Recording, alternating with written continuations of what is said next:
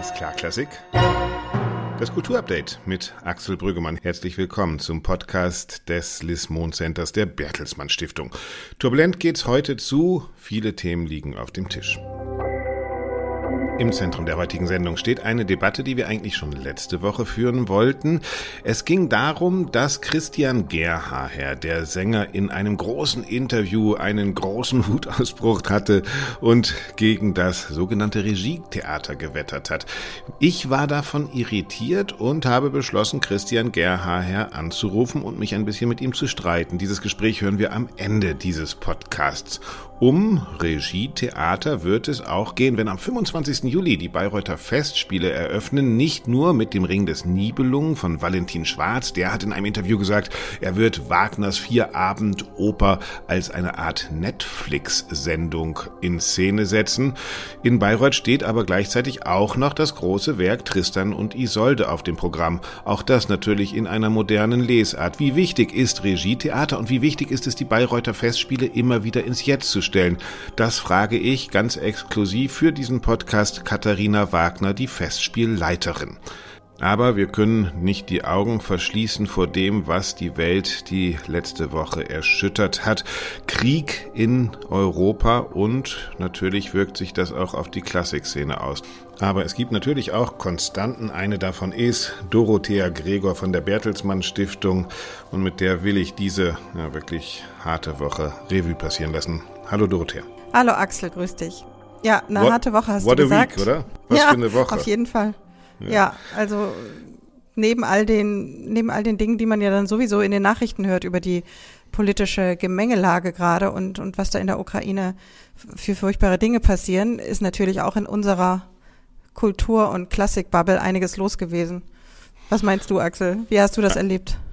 Absolut. Äh, die Leute sagen ja alle auch, äh, was kümmert ihr euch jetzt um Anna Netrebko oder Valerie Gergiev? Sollen sie spielen? Sollen sie sanktioniert werden? Äh, während Kriege toben und Menschen sterben. Aber ich glaube, jeder muss das tun, was erstmal sein Job ist. Und unser Job, mein Job jedenfalls, ist Kulturjournalist und du bist in der, in der Kulturbranche. Also das ist, jeder muss in so einer Situation an seinem Arbeitsplatz das tun, was er für richtig und wichtig hält. Mhm. Und ich glaube, dass diese Diskussion um Netrebko und Gergiev auch richtig und wichtig sind. Denn es geht hier ja nicht, wie oft gesagt wird, ich habe ja im letzten Montag im Crescendo-Newsletter mich sehr kritisch geäußert zu den beiden und seitdem gibt es sozusagen diesen mhm. großen Streit, soll man Gergiev und Netrebko äh, auftreten lassen oder soll man es nicht auftreten lassen?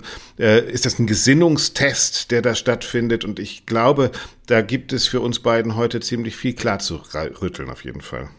Ja, auf jeden Fall. Also ich denke, die, viele Argumente wurden auch schon ausgetauscht oder die wichtigsten. Was mir nur auffällt, ist diese diese Vermischung von so vielen Ebenen, also dass dann äh, plötzlich drüber diskutiert wird, ja, der oder die, das sind doch so großartige Künstler und wie ist das überhaupt? Man kann doch nicht alle russischen Künstler jetzt über einen Kamm scheren. Davon kann ja überhaupt nicht die Rede sein. Genau, das ist ja gar nicht, was passiert. Ja. Ne? Lass uns diese mhm. Fäden vielleicht mal auseinander, auseinander dividieren. Also mhm. das erste ist, ähm, will man Menschen und Künstlerinnen und Künstler jetzt zu politischen Statements bringen? Äh, geht es darum? Geht es um eine Gesinnungspolizei, wie behauptet wird? Nein, natürlich nicht. Also ähm, jetzt, um es nur kurz zu machen, um nicht alles zu wiederholen, es geht um ein, eine ganz klare Distanzierung von diesem äh, Vernichtungskrieg, den Putin führt in der Ukraine. Ich denke, da das kann man so klar sagen.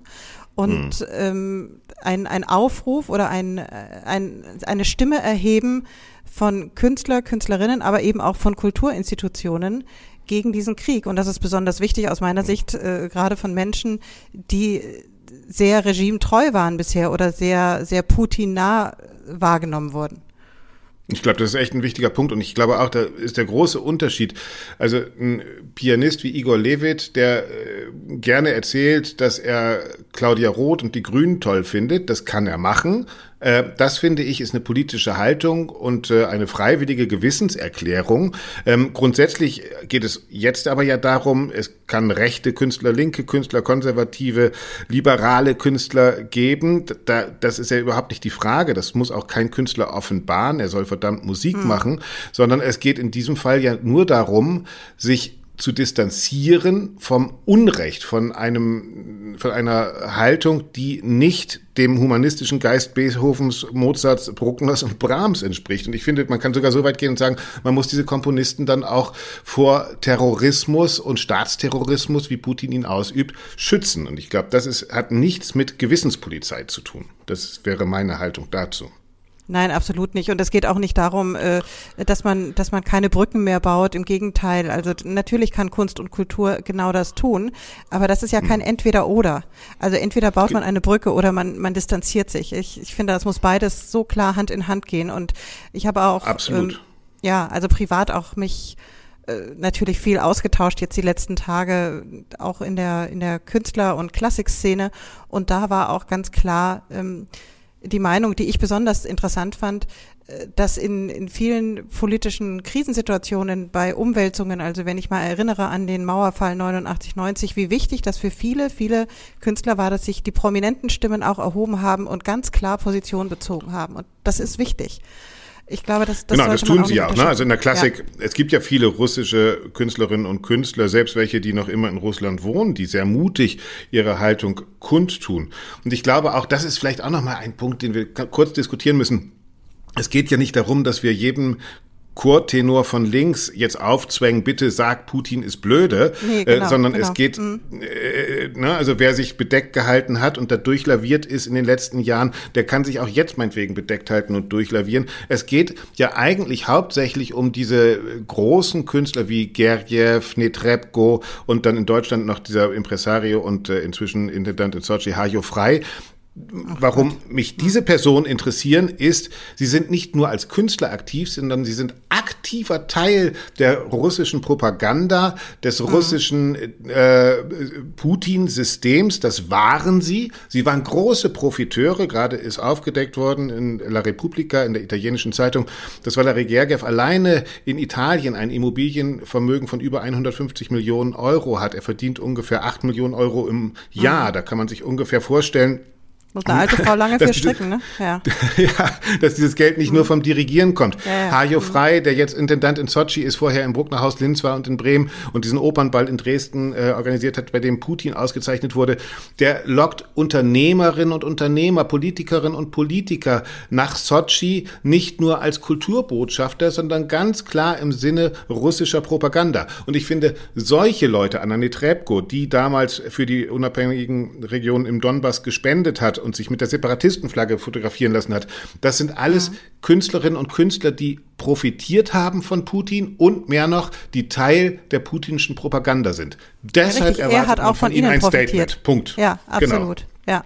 Genau. Also ja. sehe ich genauso wie du. Und die Emotionalität in der Debatte ist groß. Ich finde auch wichtig, und wir hatten das Thema ja, glaube ich, in einer unserer ersten äh, Podcast-Episoden, Axel, als wir über mhm. China gesprochen hatten, ähm, wie ja. wichtig das ist, sich auch vor Ort oder mit den zeitgenössischen Künstlern zu verbinden und, und äh, ja. sich zu vernetzen, die zu unterstützen. Es gibt genug russische Künstler in Russland, die einfach äh, sich nicht so äußern können. Und umso wichtiger mhm. ist es, dass das Künstler tun, die das eben, also die die Möglichkeit dazu haben und die auch so weit in Sicherheit sind, so wie ich oder wie wir das jetzt aus unserer Sicht mhm. äh, beurteilen können, um dann wirklich auch ein Statement zu setzen. Und ich weiß nicht, ob du es gestern gelesen hast, ähm, also was heißt gestern? Wir nehmen ja ein bisschen früher auf als, als mhm. Samstag, aber es mhm. war diese 7000 russischen Wissenschaftler, die einen Brief unterzeichnet haben ja. und Putin aufgefordert haben, diesen Krieg zu beenden.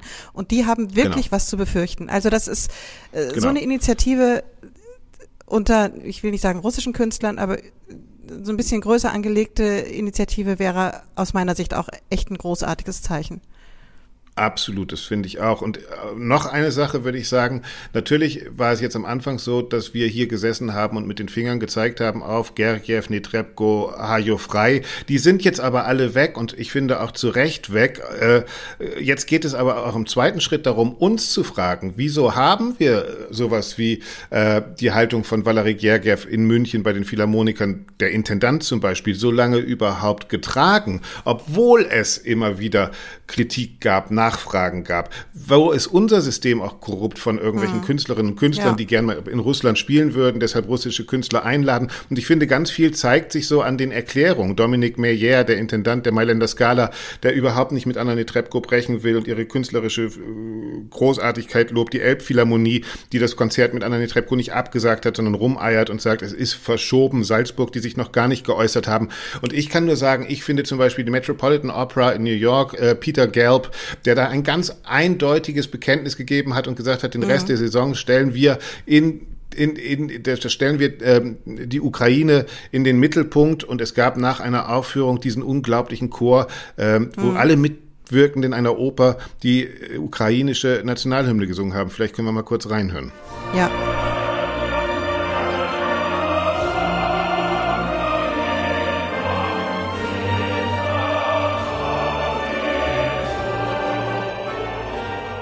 Ja, also das ist ein wirklich absolut bewegendes, bewegendes Beispiel. Ich, ich stimme dir ne? da absolut zu. Ja, ja.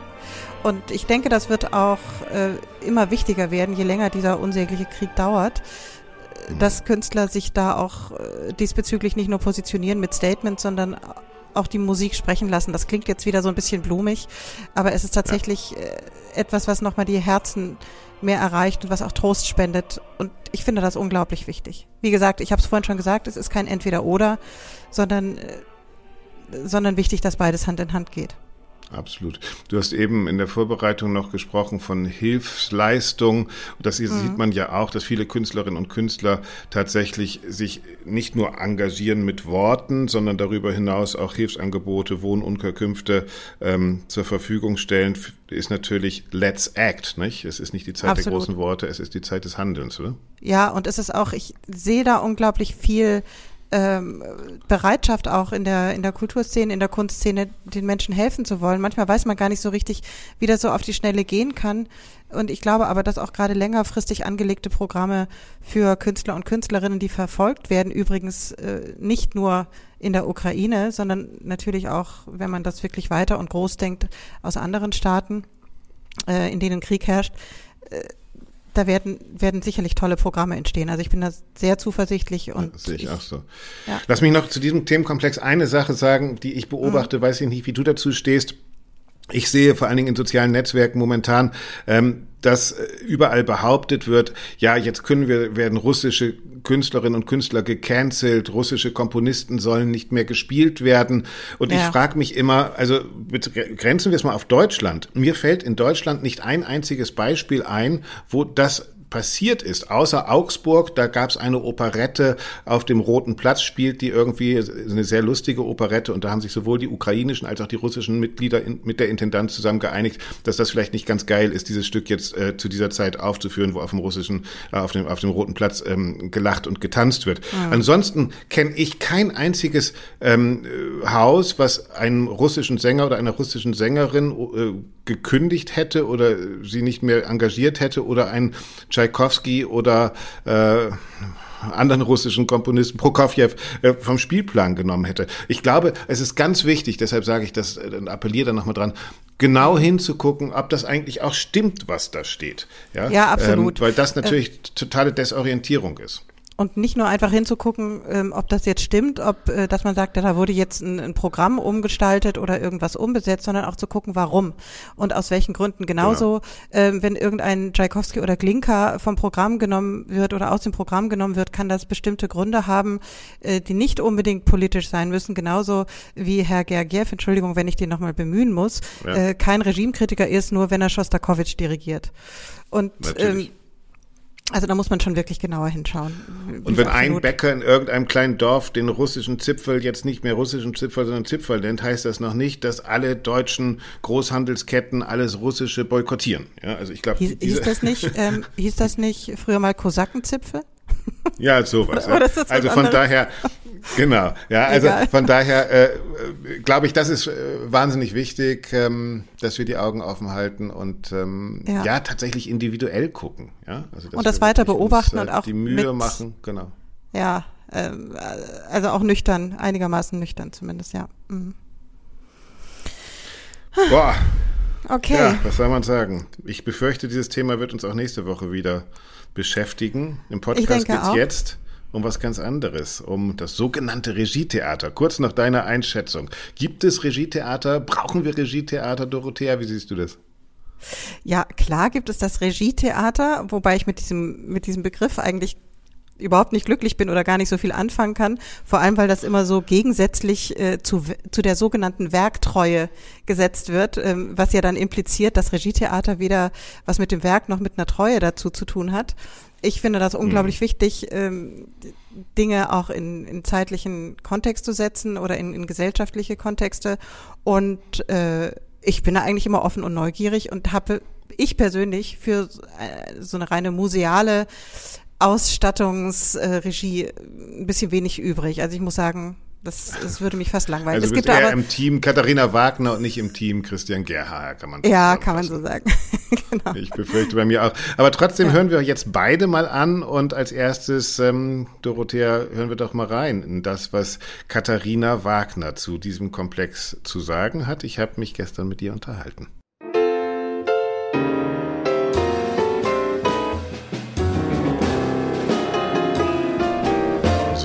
Neues Thema. Es war ein Interview von Christian Gerhaher, dem Sänger. Im bayerischen Merkur hat er gegen das Regietheater gewettert und gesagt, ich will keinen Parsival in einem Fitnessstudio sehen. Was soll mir das bringen? Ich bin da, muss ich erstmal sagen, komplett anderer Meinung und deshalb hat mich dieses Interview auch herausgefordert. Und Kunst und Kultur ist dazu da, dass wir streiten. Und wir hören später noch, wie ich mich mit Christian Gerhaher streite. Aber vorher habe ich mir überlegt, wen kannst du denn anrufen, der für das Regietheater steht, der dafür steht, alte Opern immer wieder neu zu befragen? Und da bin ich natürlich sofort auf Katharina Wagner gekommen, die Leiterin der Bayreuther Festspiele. Dort werden jeden Sommer nur Opern von Wagner gespielt und immer wieder neu befragt. Und dieses Jahr mit einem ganz großen Programm, der Ring des Nibelungen, der wird an vier Abenden gespielt, wird neu inszeniert von Valentin Schwarz und es gibt gleichzeitig noch eine neue Inszenierung von Tristan und Isolde. Gerade ist der Spielplan veröffentlicht worden und ich freue mich, dass Katharina Wagner exklusiv mit uns redet. Hallo Katharina. Hallo Axel. Grüß Ihr habt dich. euch, grüß dich auch. Ihr habt euch echt was vorgenommen für diesen Sommer. Nicht nur ein Ring, der schon lange geplant ist, sondern auch noch die Hammeroper Tristan und Isolde dazu. Ähm, wie wollt ihr das alles stemmen?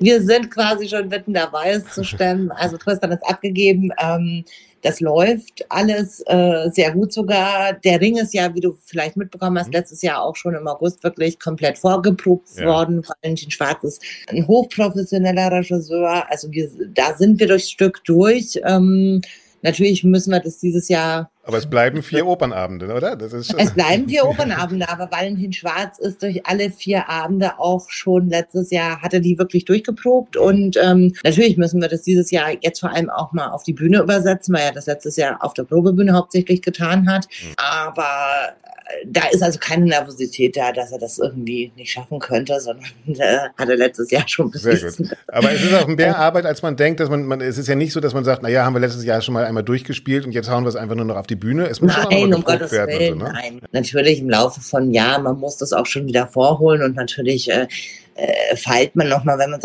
auch oft, äh, wie soll ich sagen, in den Originalabständen und auf der Bühne eben sieht mit Beleuchtungen, mit, äh, mit dem echten Bühnenbild und so weiter. Also das ist völlig klar. Das ist nicht nur nochmal wieder aufnehmen, sondern dass er muss da schon noch was tun, aber es gibt keinen Grund zur Nervosität. Also das ist äh, erst hochprofessionell. Ich freue mich auch sehr dran, weil er hat auch neulich ein schönes Interview gegeben. Wollte ich gerade sagen, es ist das erste Mal, dass so ein bisschen was durchgesickert ist. Netflix hat er gesagt, der Ring als Binge-Watching, das klingt auf jeden Fall spannend. Ja, und ich äh, finde eben diesen Gedanken so schön, dass äh, man unbedingt wissen will, wie es weitergeht. Was eine gute Netflix-Serie ja auch auszeichnet, mhm. ist, dass du einfach die Finger vom nächsten Teil nicht lassen kannst. Der sogenannte Cliffhanger. Genau, dass ja, du einfach sagen musst, wie geht das jetzt weiter? Und ja. ich könnte mir vorstellen, dass ihm das gelingt. Ich bin sehr zufrieden mit dem, was ich schon weiß, was mhm. ich gesehen habe. Das wird sehr spannend. Er hat einen sehr guten Sinn für Humor und ja, Aber ich finde es auch interessant. Also er hat ja schon diese, dieses Netflix-Vergleich gebracht. Du hast das im Hintergrundgespräch auch schon mal gesagt. Und wenn man so auf Bayreuth guckt und wir reden ja heute im Podcast auch so ein bisschen über das, was die Leute Regietheater nennen. Und Bayreuth ist ja so ein prädestinierter Ort als Beweis, dass man immer wieder, wie sagte äh, Wagner selber, Neues schaffen soll. ähm, die Ringe zum Beispiel, wenn man die sieht, es war mhm. Harry Kupfer, der sich mit der mhm. Umweltthematik beschäftigt hat. Dann gab es einen Modering ja. von Kirchner, dann gab es den Jahrhundertring von Giraud, der die Götter mhm. zu Menschen erhoben hat. Ist das immer auch für dich ein Spiegel unserer Zeit, wie der neue Ring aussieht? Auch natürlich. Also ich meine, das kommt immer ein bisschen auf die Aktualität an, das kommt nur auf den Regisseur an. Natürlich äh, kann es das auch sein, das muss es nicht. Ich finde auch das Wort Regietheater manchmal sehr schwierig, weil es gibt ja so viele verschiedenste Formen, was die Leute als Regietheater bezeichnen. Und wenn wir genau hinschauen, hat das ja so viele Abstufungen auch. Ich meine, mhm. nimm Marthaler, der als Regietheater bezeichnet werde, nimm Neuenfels, die sind ästhetisch völlig anders. Und trotzdem werden sie, äh, genau, sie ja. trotzdem werden alle in dieselbe Schublade gesteckt. Also insofern finde ich diese Begrifflichkeit auch äh, sehr pauschal. Und äh, das kann natürlich ein Spiegel der jetzigen Zeit und der jetzigen Gesellschaft sein, muss es aber nicht. Also ähm ist ja auch interessant, ne? Vielleicht ist das auch der, das falsche Denken, was wir machen, wenn man die Inszenierung deines Vaters anschaut, Wolfgang Wagner, das mhm. waren ja oft sehr statische Inszenierungen, mhm. ähm, aber letztlich auch eine Art von Regietheater, weil der Regisseur Figuren einfach geführt hat. Also es kann es sein, dass es sozusagen äh, auch um handwerkliche Aspekte geht und gar nicht immer um die Innovationsaspekte? Dass wir das studieren? Es geht grundsätzlich um beides. Also ich meine, du solltest auch als Regisseur auch unbedingt dein Handwerk können. Gerade wenn du, gerade wenn du vier Abende Ring inszenierst, solltest du unbedingt handwerkliche Aspekte beherrschen. Sonst fliegt der dir in der Walküre um die Ohren, ja. Natürlich. Oder ich meine auch, auch große Choropern, das ist unabdingbar. Das, äh, das gehört absolut mit dazu. Das ist eben nicht nur, das ist nicht nur Dramaturgie, Regie führen. Regie führen ist schon auch ein Handwerk. Aber eben, wenn wir sagen, dieser Topos Netflix oder wenn wir dein, mhm. deine Meistersinger gesehen haben oder deinen Tristan, mhm. oder auch ja ganz unterschiedlich, Meistersinger, sehr viel. Gegenwartsbezug, Tristan eher mhm. tatsächlich eine lyrische Form von Lesart. Ist das für dich immer wieder eine Grundfrage, wie stelle ich den Kram ins Heute?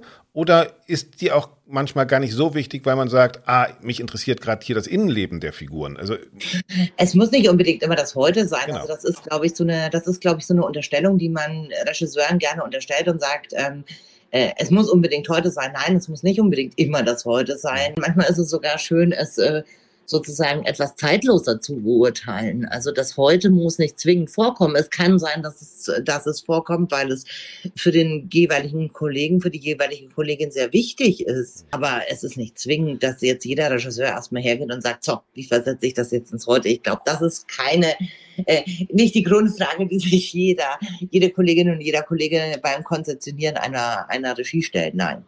Genau, das ist, glaube ich, auch das große Missverständnis, ne? dass dieses Regietheater immer, äh, Angela Merkel sage ich fast, die ist ja auch schon nicht mehr, aber Olaf Scholz in den Vordergrund stellt oder als real existierende Person Nein. oder Parteipolitik aus unserer Zeit oder den Ukraine-Konflikt jetzt unbedingt äh, auf die Bühne holen will, sondern das bedeutet einfach ja auch nur, sie zeitgemäß zu erzählen. Das ist ja was ganz anderes, oder? Ich definiere es oft so, wenn mich jemand fragt, was ist Ihnen denn an einem Konzept wichtig, dass ich immer sage, ähm, also aber das ist meine persönliche Leitlinie irgendwie, ähm, dass ich immer sage, ein Stück darf nicht in ein Konzept gepresst werden sondern ein Konzept muss zum Stück passen. Das ist schon mal Punkt eins. Und wenn ich das nicht schaffe, wenn ich ein Stück in ein Konzept reindrücken muss, dann geht's schon nicht. Das muss da reinpassen und das Stück klingt blöd, muss sich darin wohlfühlen in dem Konzept. Das muss aufgehen. Und das Konzept muss also, auch inspiriert sein von dem Stück wenigstens. Richtig, von dem Stück und nicht umgekehrt. Ja. Du hast nicht ein Konzept und das sagt, das muss aber unbedingt heute sein und du mhm. merkst, es geht hin und vorne nicht auf. Das funktioniert gar nicht. Das darf man auch nicht vergessen. Das funktioniert nicht. Und oft ist es nur eine Schwerpunktverschiebung. Das hat hat eben nicht was mit dem Heute zu tun, sondern oft ist es eine genau. Verschiebung, wo man sagt, das ist auch Inhalt dieses Stücks, um das es geht. Und ich verschiebe aber mal den Schwerpunkt. Oft ist der Schwerpunkt sozusagen aus einer, aus einer traditionellen Lesweise so und so. Und ein, anderes Thema kommt so genauso in dem Stück vor. Und da verschiebe ich mal den Schwerpunkt und lenke sozusagen den Schwerpunkt ja. auf auf, ein anderes Thema, das das Stück aber durchaus und auch reichhaltig beinhalten kann. Bestes Beispiel dafür ist äh, eine der Produktionen, die mich echt am meisten bewegt hat von, von vielen Opern, die ich in den letzten Jahren gesehen habe, ist Euer Tannhäuser von Tobias Kratzer, der ja eigentlich auch nur neue mhm. Mittel nimmt. Also der, der nimmt diese Videogeschichte, dann nimmt er diese äh, Anarcho-Gruppe, die da in diesen Gral kommt oder in diese, in diese heilige Welt und mhm. erzählt einfach durch diese Verschiebung eine komplett neue Perspektive, aber der genau. authentischen Geschichte. Die Geschichte bleibt, die Oper genau. bleibt. Und dadurch, genau. dass ich von hinten gucke, sehe ich hm. plötzlich ja ihren Rücken und nicht mehr ihr, ihr, ihre Brust. Ja, das ist das ist komplett genau. Das ist eine Schwerpunktverschiebung und das mhm. ist eben, das hat eben nicht, äh, das ist ein Irrtum, wenn man sagt, das hat immer nur was mit einer krampfhaften heutigen Deutung zu tun. Wenn du als Intendantin jetzt operierst, du bist ja nicht nur Regisseurin, sondern du musst den ganzen Schuppen ja auch noch irgendwie auch weiterleiten da in, in Bayreuth. Ist da die gleiche Aufgabe auch gestellt, dass man auch Festspiele, ein Haus, das so viel Bedeutung hat, immer wieder mitnehmen muss und nach seiner Relevanz befragen muss. Ich meine, wir haben es ja zusammen auch gemacht. Es gibt diese mhm. ähm, Öffnung des Publikums. Es gibt mhm. in diesem Jahr, glaube ich, auch wieder ähm, Konzerte für die Bevölkerung in Bayreuth. Mhm. Ähm, es ist nicht mehr der hermetische heilige Wagner-Gral. Ist das für eine mhm. Intendantin wie dich auch wichtig, das Haus immer wieder zu befragen, danach, ob es noch in unsere Zeit passt? Ja, ich glaube, es ist schon wichtig zu fragen, also gerade ein Haus, was sich wirklich auch, was so ein beschränktes Repertoire hat, dass man eben auch sagt, äh, was macht man mit diesem Repertoire? Also eben auch was die Deutung des Repertoires angeht, in dem Fall natürlich auch die Regie, was wir gerade schon besprochen hatten aber eben auch, ähm, wie werde ich Publikumsinteressen oder wie werde ich überhaupt, ich meine, ein Opernhaus soll ja per se auch was sein äh, für alle. Wie werde ich auch dem gerecht? Und deswegen haben wir dieses Jahr eben auch zwei Konzerte im Park, äh, wo alle herzlich eingeladen sind. Das ist ganz wichtig, dass man eben nicht nur sagt, das ist äh, elitär und äh, sozusagen, dass die Kontaktknüpfung mit dem, was wir tun, auch einfach ist. Und ich glaube, das ist ja auch die Erneuerung, ne? dass man sich auch als normaler Mensch aus unserer Zeit auf dieser Bühne wiederfinden kann, dass man sich im Theater wiederfinden kann, dass man weiß, was soll das überhaupt? Äh, weil wenn ich immer noch mit diesen Helmen mit Flügeln da Leute sehen würde, die einfach nur Noten absingen, die passen, die wären dann halt wirklich aus der Zeit gefallen, ja? Ja, du musst, du musst natürlich irgendwie, wie du richtig sagst, du musst natürlich auch eine Deutung finden, die die, die, die Menschen interessiert. Also ich meine, du spielst ja nicht für dich selber, du spielst ja nicht, dass es, du spielst ja nicht dafür, dass die Leute was zu tun haben, sondern du spielst ja für das Publikum. Und das ist ja das Relevante. Ja, absolut. Es, ist immer die Frage, letzte Frage, ähm, dass man auch Oper mit Museum verbindet, wenn es nicht ganz modern ist. Aber jetzt mal im Ernst, ist die Oper nicht auch eine Art Museum, wo es darum geht, die alten Stücke zu kuratieren und so zu polieren, dass sie wieder in der Gegenwart stehen. Also ist vielleicht ja gar nicht schlimm, wenn die Oper ein Museum ist, das einen guten Zugriff auf seine Kunstwerke hat, oder? Du weißt und was das Schöne ist, es gibt ja unterschiedlichste Deutarten auch in der Regie und deswegen hm. finde ich diesen Begriff auch so abgegriffelt. Es gibt ja auch äh, wo der Regietheater-Fan sagen würde, das ist hochkonservativ. Auch solche Deutungsarten sind doch völlig legitim. Mhm. Und äh, das ist doch das Schöne, dass wir so viel Auswahl haben. Äh, zu den einzelnen Deutungen der Stücke, dass wir sagen können, ja, das gefällt mir, so kann ich mir das anschauen. Das ist, äh, ist doch eine unglaubliche Bereicherung, dass ich mir so viele unterschiedliche Deutungsarten anschauen kann. Und wenn daran was Museales ist, das doch auch nicht schlimm. Nee, genau. Und es gibt ja oft auch noch viel radikalere Deutungsarten in der Musik. Darüber wird dann selten gesprochen. Aber in Bayreuth haben wir es ja auch erlebt mit einem Boulez, der ein Parsival dirigiert. Äh, das war ja auch shocking, ja. Der hat das plötzlich im doppelten Tempo dirigiert. Also mit der Botschaft, äh, vielleicht ist das Heilige gar nicht so heilig wie es sich immer anhört. Also auch in der Musik kann man ja komplett neue Perspektiven einnehmen, ne? Selbstverständlich, das haben wir auch immer wieder. Also deswegen haben wir auch unterschiedliche Dirigenten und das ist auch ganz wichtig, weil auch die Musik ist äh, eben nicht ähm, sozusagen interpretatorisch äh, festgenagelt, sondern auch die ist lebendig und man merkt das ja auch immer wieder, wie unterschiedliche Interpretationen musikalischer Natur auch sein können. Mhm. Und merkst du da was? Also ihr habt ja in den letzten Jahren sehr viele junge Dirigentinnen und Dirigenten geholt, mit Oksana Linev, jetzt Inkinen mit dem Regen, Cornelius Meister, äh, der den Tristan dirigieren wird.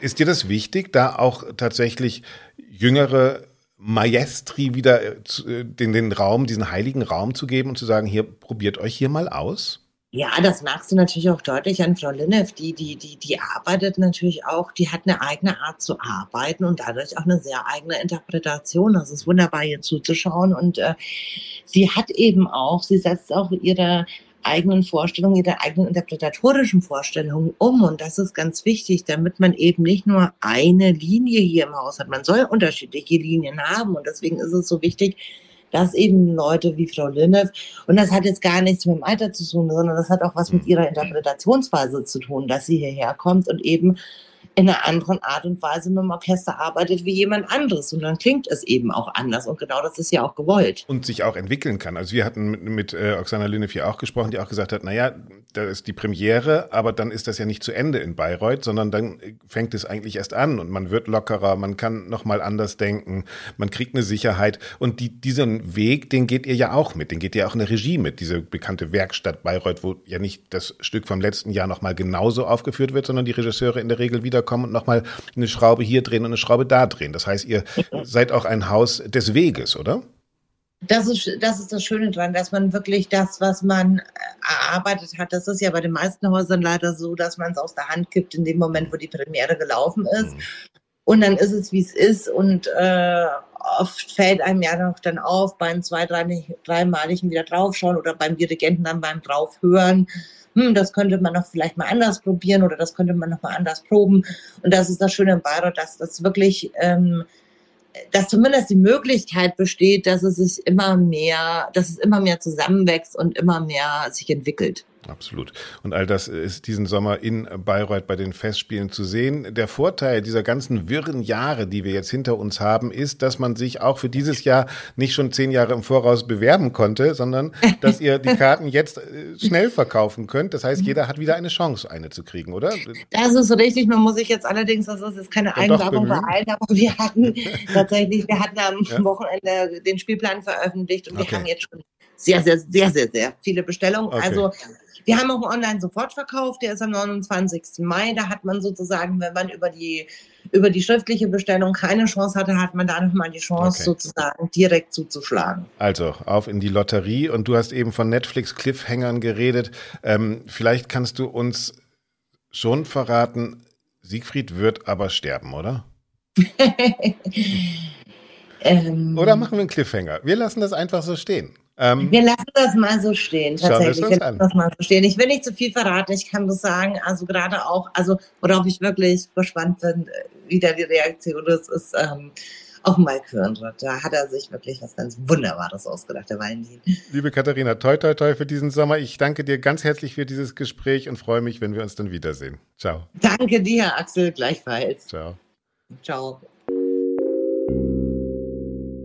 Katharina Wagner war das. So, und ich muss jetzt erst einmal die Reihenfolge nochmal klarstellen. Am Anfang der Beschäftigung mit dem Regietheater in diesem Podcast stand ein Interview, das der Sänger Christian Gerhaher dem Merkur, dem Münchner Merkur, gegeben hat. Er hat darin gesagt, er will keinen Lohengrin sehen, der im Fitnessstudio spielt. Das hat mich ein bisschen irritiert und ich hatte große Lust, mich mit Christian Gerhaher zu streiten.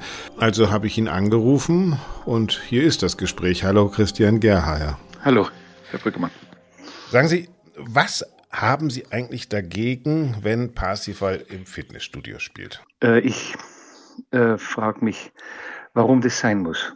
Ähm, und ich äh, habe eine, das ist sicher eine Unterstellung, eine Vermutung, dass die Inhalte, die in Parsifal jetzt äh, im Vergleich zu vielen anderen Opern oder Theaterstücken nicht äh, so auf besondere Weise dramatisch wirken, dass diese Inhalte den Regisseuren, die sowas machen, äh, nicht attraktiv genug erscheinen, um Publikum zu generieren oder um ein Publikum anzusprechen. Und ich verbinde damit, es sind alles natürlich Unterstellungen, diese oft gehörte Frage, wie kann man Oper heute noch äh, aktuell halten oder wie kann man sie aktualisieren oder wie kann man heutige Leute noch mit Opern von gestern ansprechen?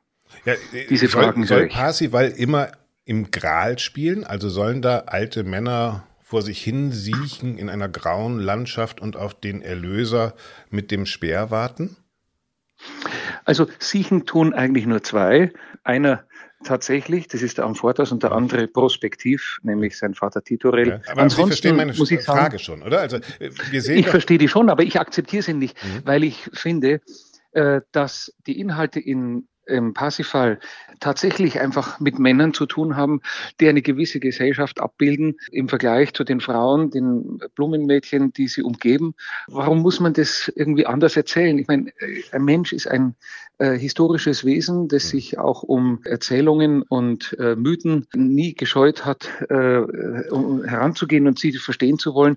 Warum muss man das beim Parsifal negieren? Sie meinen, das ist so, als würde man jetzt der Mona Lisa eine Sonnenbrille aufmalen oder so. Vielleicht, äh, wenn wir so in dieser Grundkonstellation mal anfangen, also Musik machen bedeutet ja immer etwas im Jetzt zu machen, oder? Da sind wir einig. Also wir werden nie den gleichen Klang haben wie zu Beethovens Zeit oder zu Wagners Zeit oder zu Mozarts Zeit, sondern es geht ja immer darum, sozusagen ja. in, in der Gegenwart eine Konfrontation mit der Partitur aus der Vergangenheit herzustellen. Das ist ja erstmal ja. Die, die Grundidee von Musik auch, oder? Und ja und nein. Die Musik ist zwar momentan und der Klang ist sofort am Verschwinden, aber die Rezeption des Klangs ist nicht äh, momentan. Die ist immer prospektiv und ist auch immer in Retrospektion und Reflexion des gerade Gehörten äh, eingebunden. Und insofern ist keine äh, Kunstform, auch diese ganz momentane Musik, ist äh, rein momentan und in der Gegenwart begriffen, sondern ist immer in einem Spielfeld äh, der äh, Zukunft und der, der Vergangenheit. Das ist klar, aber, aber im Gegensatz zum Bild, also eben nochmal der Mona Lisa, die im Museum hängt, die hängt da seit 500 äh, Jahren so, wie sie ist, ja, im goldenen Rahmen, äh, wird vielleicht ein bisschen anders beleuchtet und vielleicht andere Bilder neben ihr, aber sie bleibt Da Vinci, Da Vinci, Da Vinci. Mhm. Aber Mozart bleibt ja nicht Mozart, Mozart, Mozart, sondern Mozart wird mal Gerhard, mal äh, was weiß ich was, ja, also mal Rattle, mal Böhm, mal Karajan. Das sind ja unterschiedliche Mozarts. Können ja, wir uns darauf auch verständigen, dass erstmal Ihre Aufgabe, die Aufgabe von Regisseuren, die Aufgabe von Dirigenten schon darin besteht, etwas sich zu eigen zu machen und gleichzeitig dem gerecht zu werden. Ich verstehe natürlich, was Sie meinen. Und trotzdem muss ich auch hier widersprechen. Die Mona Lisa ist nicht dieselbe. Sie wird immer in unterschiedlichen Kontexten aufgehängt. Natürlich die Mona Lisa vielleicht weniger als andere mhm. Kunstwerke, weil sie so teuer und deswegen schwer verleihbar ist. Aber in, unter den äh, Kästen, in denen sie mittlerweile hängt, war sie früher nicht äh, zu sehen. Die Zusammenstellung von äh, Werken verschiedenster Künstler oder von einem Künstler innerhalb von äh, Ausstellungen ist eigentlich auch ein äh, vergleichbar interpretatorischer Akt wie äh, die Neubeleuchtung eines äh, Werks, das einer gewissen Aufführung bedarf, um überhaupt äh, so ein bisschen zum Leben zu kommen. Na klar, die Augen, Insofern die Fernsehen gesehen haben, sagen, können auch die Mona Lisa nicht angucken wie Augen, die kein Fernsehen gesehen haben, zum Beispiel. Ne? Zum Beispiel auch mhm. dieses. Oder die Augen, die die Ausstellung äh, Da Vinci von dem Kurator XY sehen, sehen eine Ausstellung äh, von einem anderen Kurator, mhm. das dasselbe Werk äh, einschließt, anders. Und insofern hat dieses Werk einen anderen interpretatorischen mhm. Kontext und eine andere, leicht andere Gewichtung und Wertung. Und äh, worum es mir geht, ist vielleicht die doch Gegenüberstellung von schöpfender Kunst, das heißt sowas wie ein Maler, ein Schriftsteller, ein Komponist mhm. oder ein Bildhauer und äh, interpretativer Kunst, äh, das heißt die darstellen, re, darstellende Künste, Musiker, Sänger, Schauspieler, Tänzer. Das heißt, ich würde dann doch hier von einer grundsätzlichen Wertung ausgehen, nämlich dass man sagt, die äh, an sich schöpfende Kunst, das heißt wirklich etwas aus dem Nichts erschaffen, wir können als Darsteller und Interpreten nicht denselben Rang äh, in der Kunst beanspruchen. Äh, Regisseure gehören natürlich da auch dazu. Natürlich. Um die geht's ja. Ich, ich habe ja diese Frage ähm, auch gestellt wegen des Raums des Museums. Ne? Es wird ja oft vorgeworfen, die Oper ist kein Museum oder die ja. Oper ist ein Museum. Natürlich ist die Oper ein Museum. Entschuldigung, was sollte denn sonst sein? Ja, genau. Das ist, glaube also, ich, worauf man sich erstmal verständigen muss. Genau. Ne? Und da muss man sich einfach überlegen, ja. wer hat welche Rolle in diesem Museum. Meine Idee war schon zu sagen, wir hängen die Oper ja nicht an die Wand als ewig gleiches Bild, sondern wir müssen es immer wieder neu malen, sozusagen nach Vorgaben. Ja. Äh, Sie sagen aber natürlich äh, haben wir einen kuratierten Raum äh, in der Oper, der dem des Museums gleicht. Also gut, sagen wir, die Oper ist ein Museum. Das heißt, mhm. wir müssen, dann geht es ja jetzt darum, sie zu kuratieren. Ne? Also von den mhm. wiederschöpfenden Künstlerinnen und Künstlern, also von Ihnen als Sänger, von den Dirigenten, von, von, von den Regisseuren.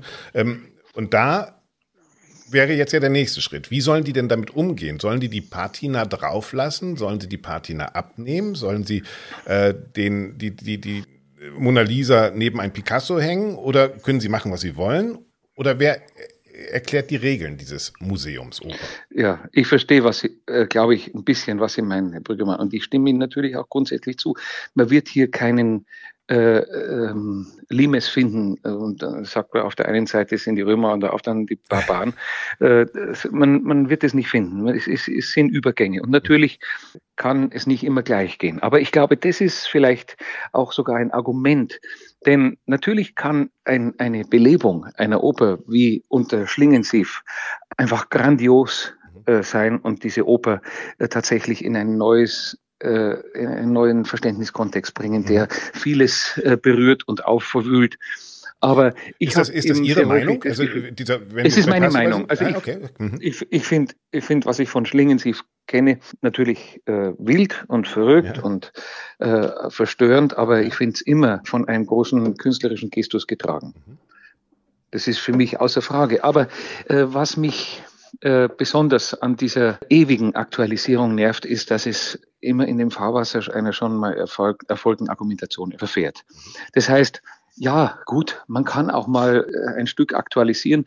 Man kann auch mal einen Aktenkoffer auf die Bühne bringen und man kann auch mal eine Nazi-Uniform auf die Bühne bringen oder mal einen glänzenden Anzug. Aber wenn es immer ist, dann mhm. ist es genauso doof und zopfig wie die äh, früheren mit den Flügeln äh, auf, Aufrüsten, äh, genau, wie die mhm. äh, Bärenfälle in frühen Wagner-Inszenierungen. Da sind wir nämlich an einem spannenden Punkt, weil da wollte ich auch hin und vielleicht können wir von da aus dann wieder gemeinsam denken. Das ist ja auch so, dass ich, wenn wir über Akzeptanz reden, zeigt sich ja, dass die Länder, in denen Oper noch wirklich der König hat eine rote Robe an und hat einen goldenen Zepter und geht äh, mit Hand am Herz zur Arie irgendwie durch welche Palazzi. Die ist ja meist nicht so erfolgreich. Also Frankreich, Italien, Amerika sind eigentlich die Länder, die am meisten unter Publikumsschwund leiden, in der auch dieses German Trash Theater, dieses, ja. was wir Regietheater nennen, äh, nicht existiert. Also es ist ja kein Garant, immer konservativ oder immer gleich zu bleiben, denn das ist ja das, ne? Sie fordern ja auch, wir wollen nicht immer den gleichen Aktenkoffer haben, ist auch keine Lösung. Da, da sind wir auch einer ja. Meinung, oder? Absolut. Mhm.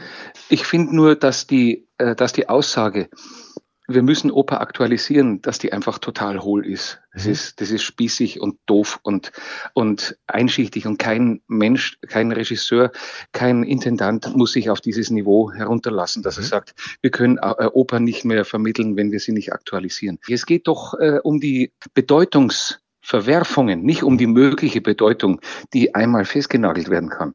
Was interessant ist, zum Beispiel an einem Wozzeck, ist die Frage, inwieweit ist erstens die Verwendung der äh, Textgrundlage von Büchner einfach äh, ein Frevel.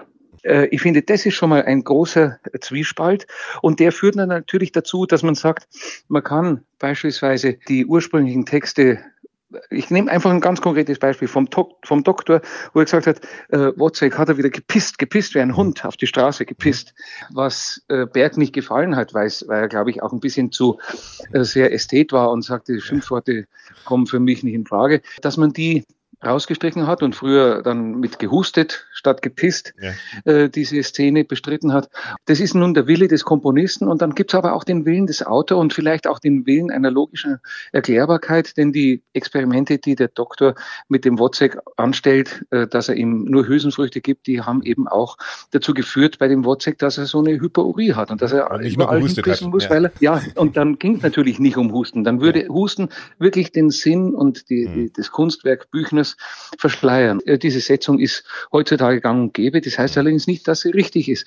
Es ist immer eine Interpretation, die Wahrhaftigkeit ausdrückt, aber immer an der Wahrheit vorbeigeht, weil die Wahrheit wird sich nicht finden lassen. Genau, das ist doch eigentlich auch das Schöne. Und ich glaube, das äh, haben wir manchmal in dieser Diskussion, die wir führen, so schief, dass wir sagen Regietheater oder nicht Regietheater. Das ist ja ein Topos, der, der überhaupt nicht haltbar ist, weil es gibt, wie Sie sagen, einen Schlingensief, der durchaus inspirierend sein kann. Ich kann es auch sagen, für mich war die Ratten in Bayreuth als Neunfels oder auch selbst der Kratzer mit, mit dem Tannenhäuser jetzt in Bayreuth waren für mich auf jeden Fall Inszenierungen, die mich irgendwie angeregt und auch mich in Verbindung mit dem Wagner Urtext gebracht haben. Aber es heißt nicht, dass jede moderne Inszenierung grundsätzlich schlecht ist, sondern wir müssen ja Nein, den überhaupt Kern nicht. Das. Das, genau. Und in dieser Diskussion darum um geht es mir überhaupt nicht. Es genau. geht mir, es geht mir nur um diese Borniertheit, die sich aus mhm. vieler, vielen Inszenierungen mir äh, sprechend entgegenstellt, nämlich, dass ich sage, ich habe eigentlich keine Lust, mich in die Tiefen eines Werks mhm. hineinzubegeben und äh, wirklich um die mögliche Bedeutung zu ringen. Und das wäre nun im Parsifal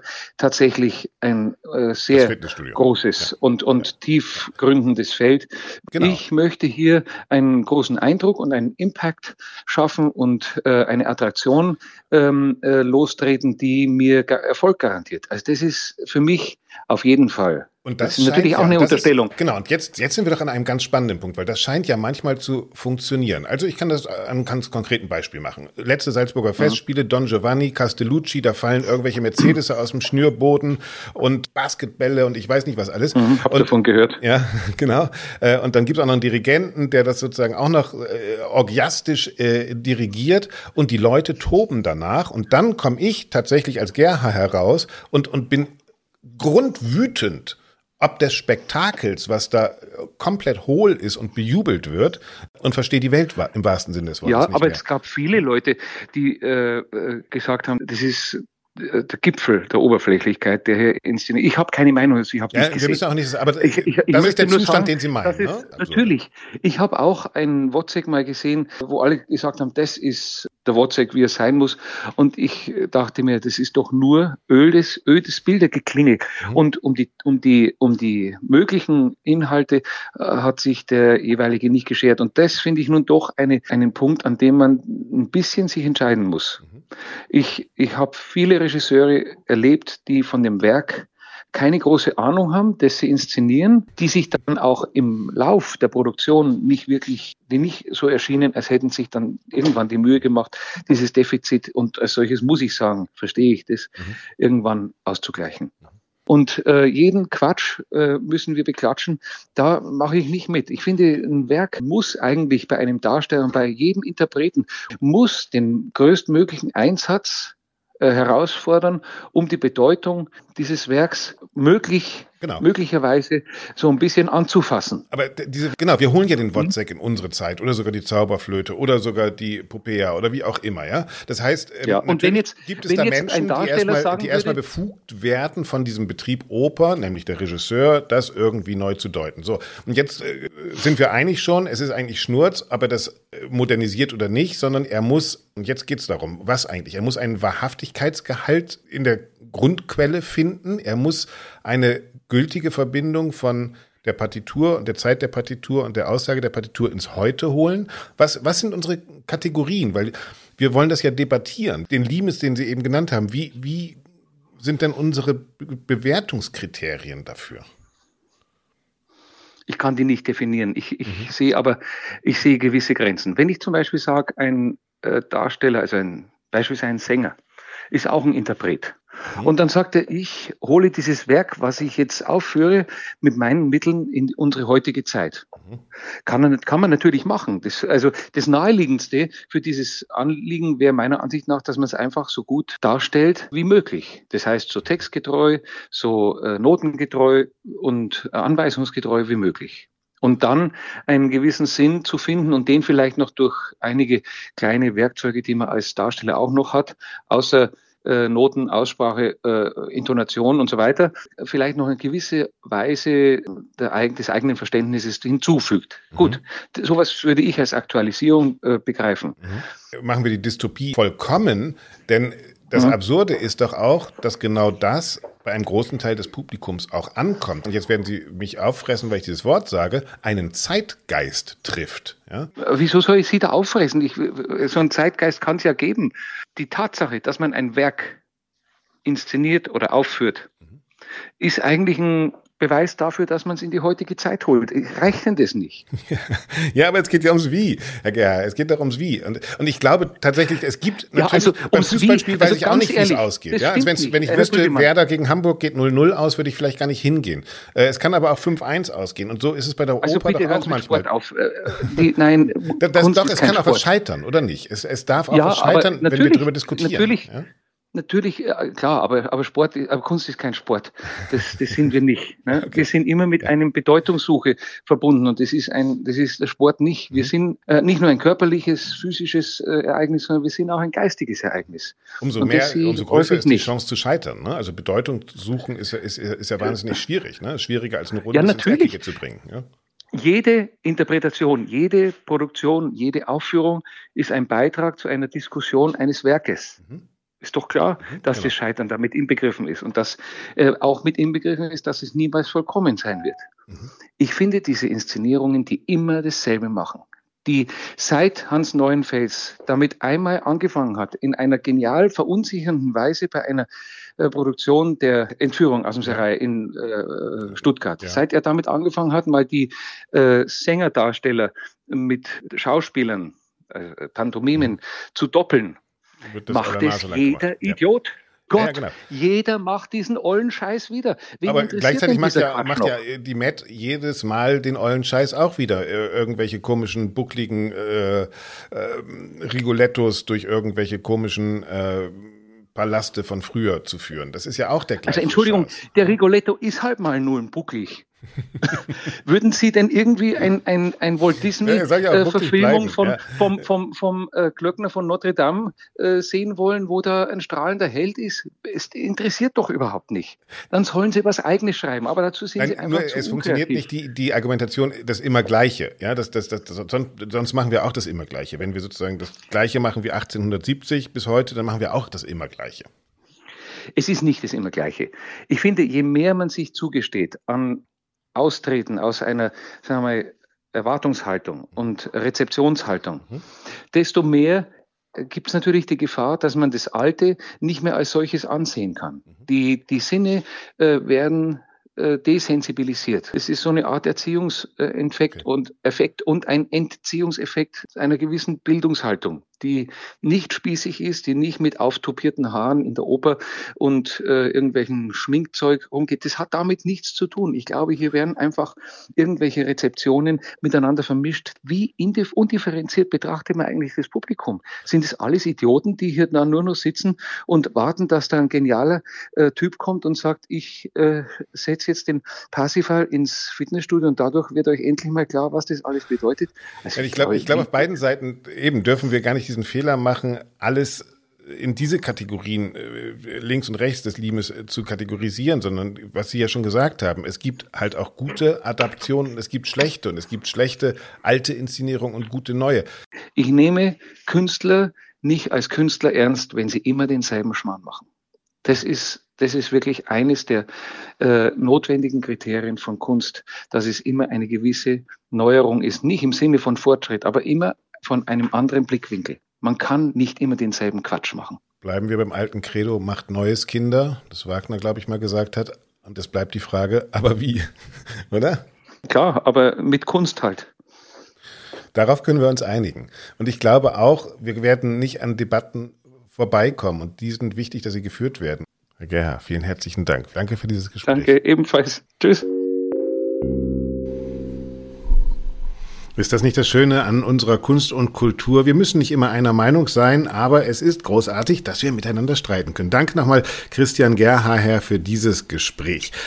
Das war's erst einmal. Ich hoffe, wir konnten euch ein bisschen so die Perspektiven aufzeigen von dem, was auf deutschen Opernbühnen momentan diskutiert und natürlich auch gezeigt wird. Ich freue mich schon jetzt auf die nächste Woche. Da gibt es dann auch wieder einen von euch gespielten neuen Jingle. Von wem verrate ich noch nicht, aber ihr könnt natürlich immer noch mitmachen. Marc Dupré haben wir eben schon gehört, den Jazz-Jingle, den der uns geschickt hat, der Pianist.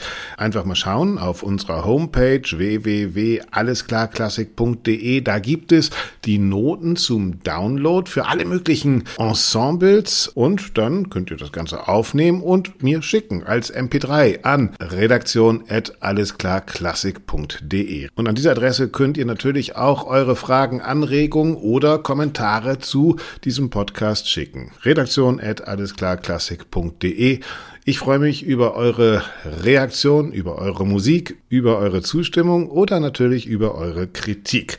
Das war's für heute. Ich sage, haltet die Ohren steif und verabschiede mich jetzt mal nicht mit unserem Jingle, sondern noch einmal mit der ukrainischen Nationalhymne, gesungen nach einer Vorstellung an der Metropolitan Opera in New York, weil ich finde, dass dieser Chor zeigt, wie groß die Kraft der Gemeinschaft ist.